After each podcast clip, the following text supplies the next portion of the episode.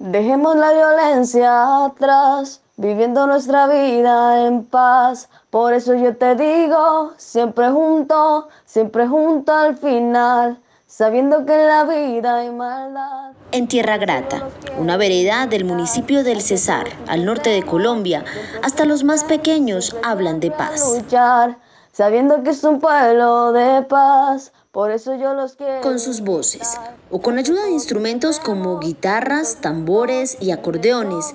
En este pueblo, los jóvenes, en su mayoría hijos y familiares de firmantes del acuerdo de paz, cantan para construir tejido social. A través de su proyecto musical Son de Paz, están convencidos de que no hay mejor manera de transformar país que a través del arte.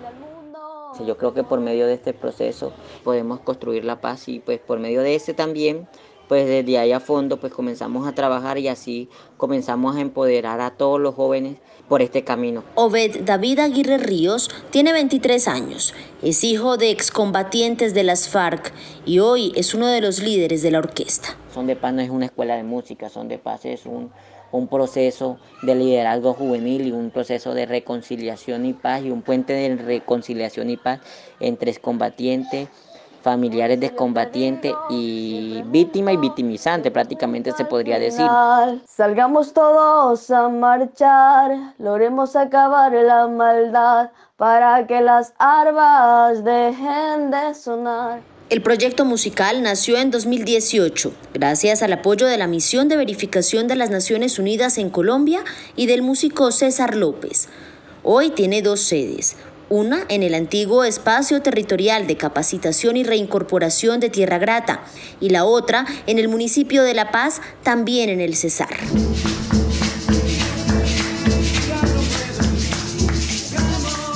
Mientras mira a sus muchachos ensayar, el director y representante legal de la Fundación Construyendo Sueños hacia la Paz, Juan Eleiser Arias, recuerda que llegar hasta donde están no ha sido una tarea fácil. Poco a poco, con estos procesos, hemos logrado que se vea, digamos, nuestro pueblo de una manera diferente, que no solo lo estén mirando por temas de violencia, sino también por temas de emprendimiento, es mostrar que nuestra cultura no, no es así como muchos opinan, sino que nuestra cultura es gente trabajadora, que tenemos unos jóvenes que quieren salir adelante, que quieren representar a su corregimiento de una mejor manera.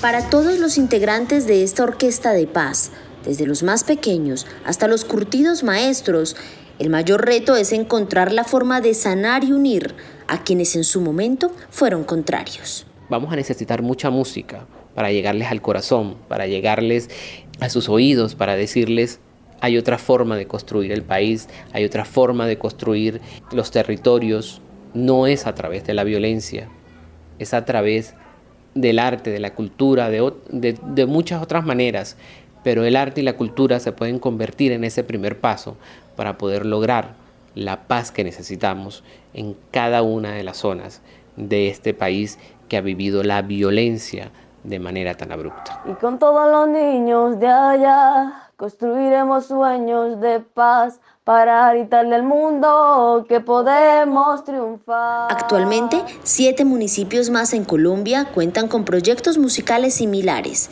y el objetivo para este 2022 es el mismo, continuar llevando instrumentos como sinónimo de paz a cada rincón del país poder, con el acompañamiento de una cantidad de organizaciones de la misión, poner a funcionar un proyecto de esta envergadura y de estas características es un triunfo inmenso para la paz.